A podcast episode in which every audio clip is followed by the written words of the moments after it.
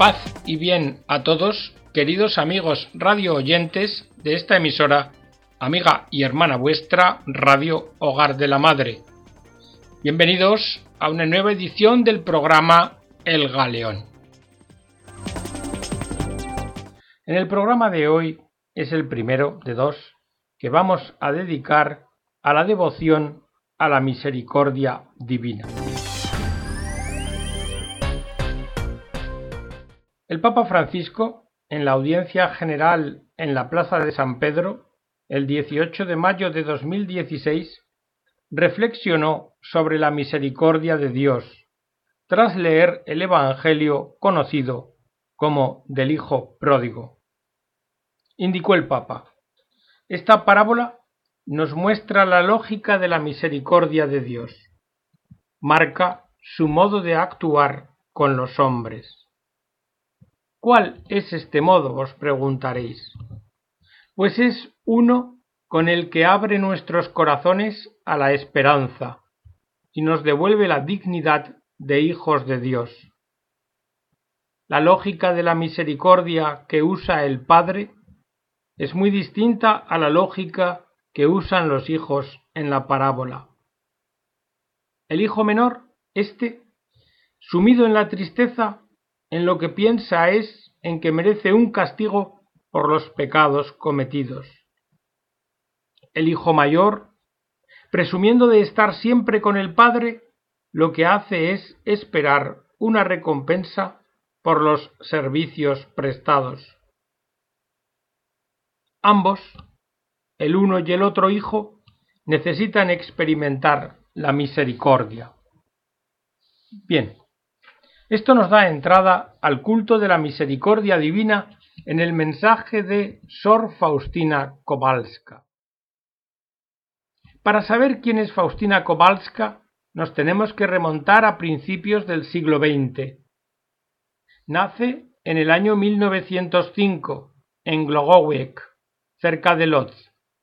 Pertenecía este territorio al antiguo reino de Polonia en la parte perteneciente a Rusia. Ella es la tercera de los diez hijos que tienen Mariana y Stanislao Kowalski, una familia modesta que se mantiene con una pequeña granja agrícola y el trabajo de Stanislao de carpintero.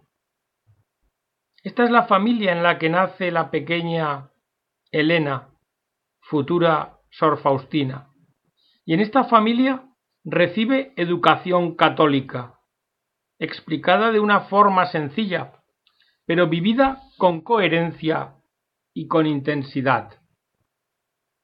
A la edad de 13 años ingresa en la escuela primaria y allí estará estudiando durante tres años y allí aprenderá a escribir. A los 16 años abandona la escuela y emprende el trabajo de ayuda doméstica para ayudar a sus padres aunque lo cierto es que ya desde una edad de siete años había sentido la llamada a la vida religiosa. Mas por circunstancias de la vida, es en el año 1925 cuando es aceptada en la congregación de la Madre de Dios de la Misericordia, radicada en Varsovia. Y ya desde dicho año, 1925, hasta el de su muerte, 1938, vivirá su vida religiosa con gran fidelidad a la regla de su congregación. En ella se dedicará asiduamente a la oración y también a labores muy sencillas. Desempeñó funciones de jardinera, de cocinera y de portera en distintas casas de la congregación. En 1938 muere de tuberculosis y lo cierto es que nadie, salvo sus sucesivos directores espirituales y sus superioras, sospecharon la riqueza de su vida mística.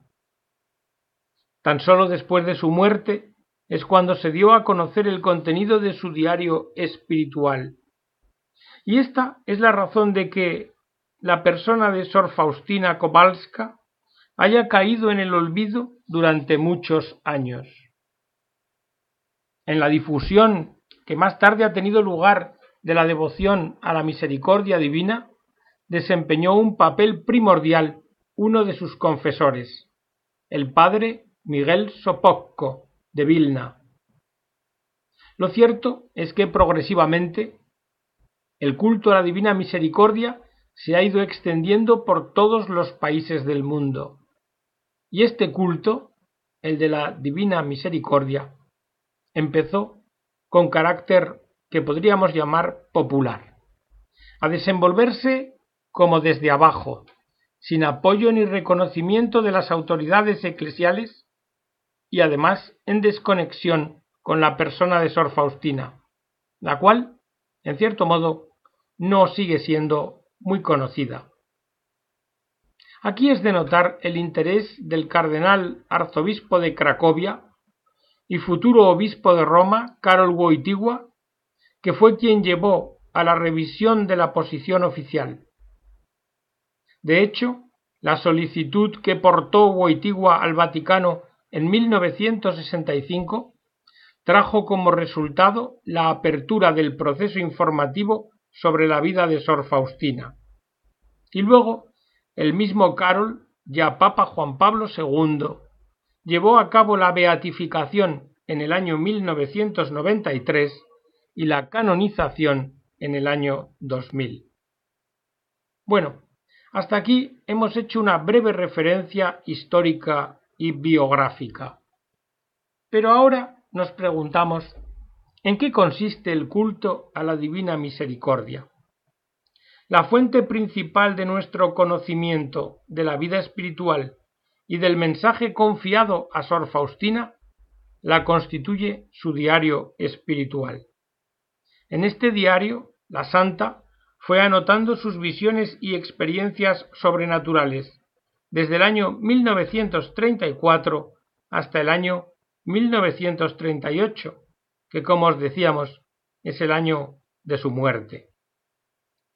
De este diario espiritual, el padre Ignacy Rodzicki, en los años 70, efectuó un profundo análisis en su trabajo titulado La Divina Misericordia, líneas fundamentales de la devoción a la Divina Misericordia. Y en este escrito, el padre Rodzicki definió el objeto del culto a la divina misericordia, las condiciones necesarias para ser devoto de este culto y las cinco formas de practicar el mismo, porque estas cinco formas están reveladas en el diario. Bueno, ¿qué es el objeto del culto a la divina misericordia? Mirad, la divina misericordia es amor, es bondad, es piedad. Al adorar la divina misericordia, a quien adoramos es al mismo Dios. Ahora, una precisión de la doctrina católica. Dios es absolutamente simple. En él no hay partes. Todo lo que hay en Dios es Dios. Pero, ¿qué queremos decir con esto de la doctrina? Pues queremos decir que Dios no solo es sabio, sino que es la sabiduría. No solo es omnipotente, sino que es la omnipotencia. No solo muestra su providencia al mundo, sino que Él es la providencia. Y quizá aquí lo más importante, no es que Dios tan solo nos ame, sino que Dios es amor. Y por eso Dios es misericordia. Sí, la esencia de Dios es misericordia. Claro, misericordia de Dios, Santísima Trinidad, uno y trino, un solo Dios y tres personas una misericordia que es inconcebible para la razón humana, insondable en su profundidad, inefable, indecible, no la podemos describir con palabras, e infinita porque no tiene fin. Y aunque se trate de la misericordia de Dios en la Santísima Trinidad, Jesucristo, la segunda persona de la Trinidad, es la persona, por así decir, privilegiada en esta devoción. ¿Por qué? Pues porque todas las formas nuevas del culto a la divina misericordia se relacionan con su santísima persona.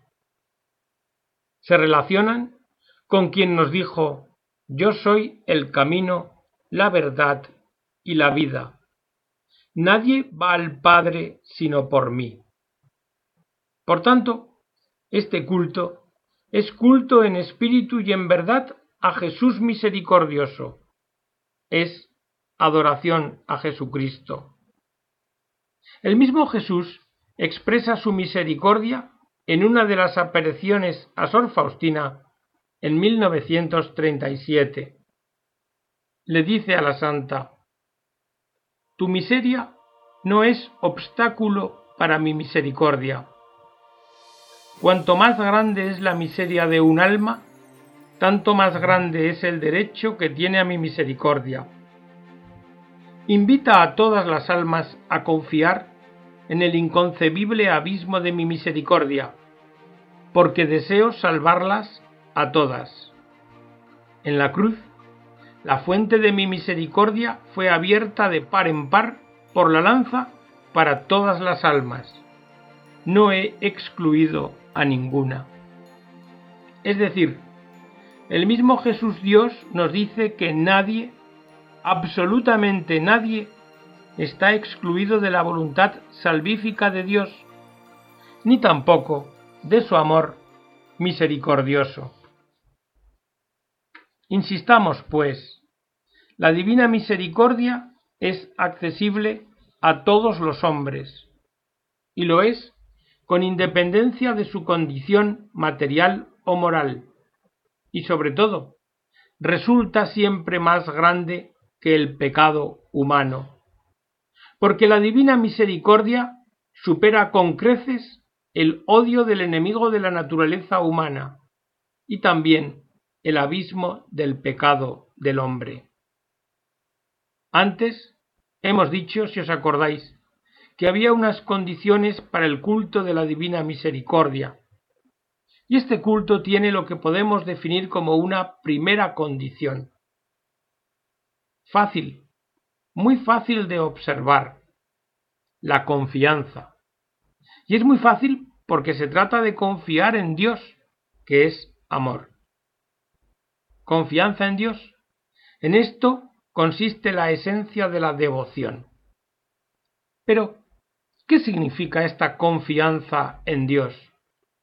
La confianza, nos dice el padre Roziki, está relacionada con la fe y la esperanza está relacionada con la humildad y la contrición.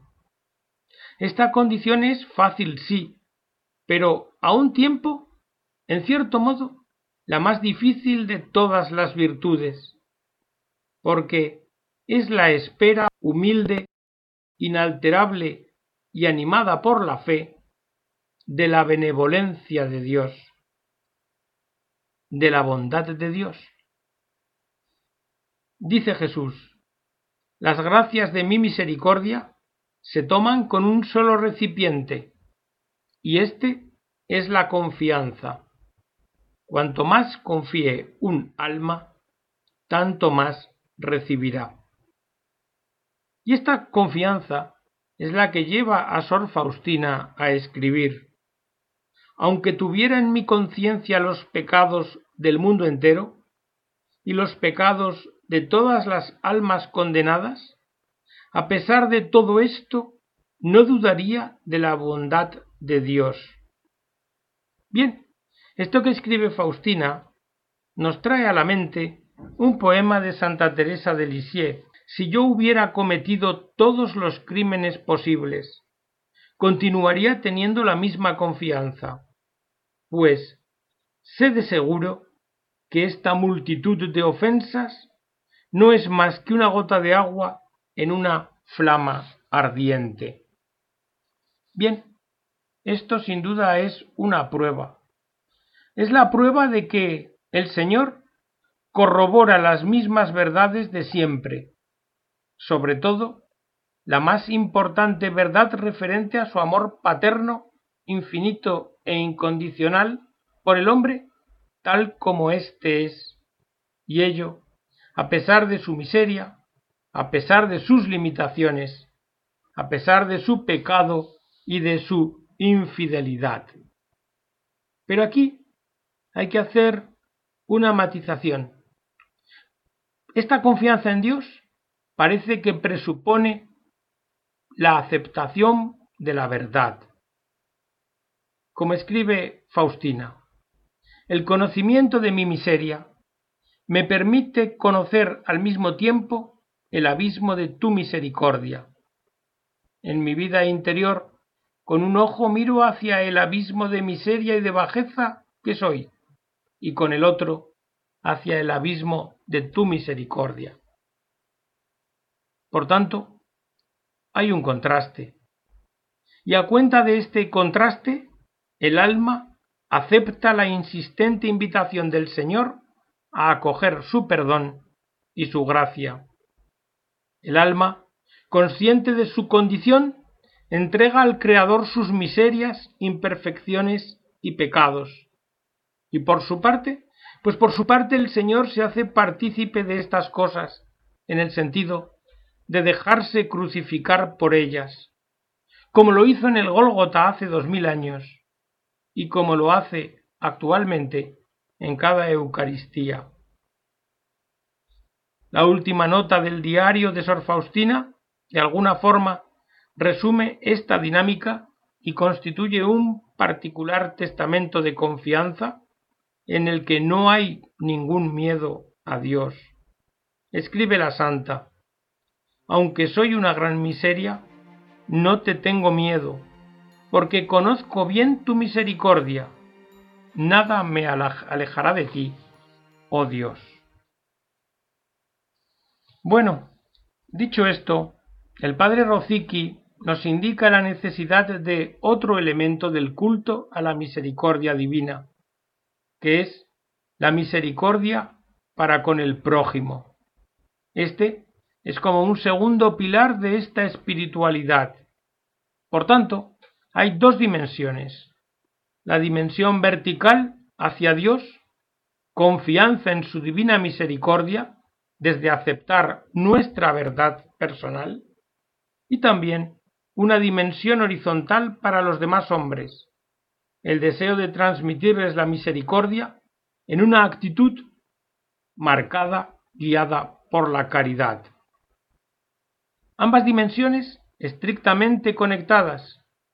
Quien ha recibido el perdón a su vez, debe perdonar. Quien ha sido consolado, a su vez, debe llevar consuelo a los demás.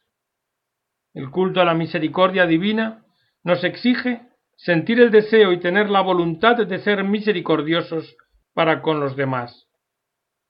Y en el diario, Jesús propone a Sor Faustina tres maneras de practicar la misericordia, a través de los actos misericordiosos, a través de la palabra y a través de la oración.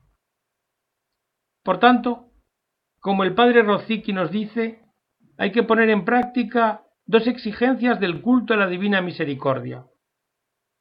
Cada acto de veneración a la divina misericordia ha de expresar confianza por una parte y por otra parte debe ir unido a la práctica de la misericordia para con el prójimo.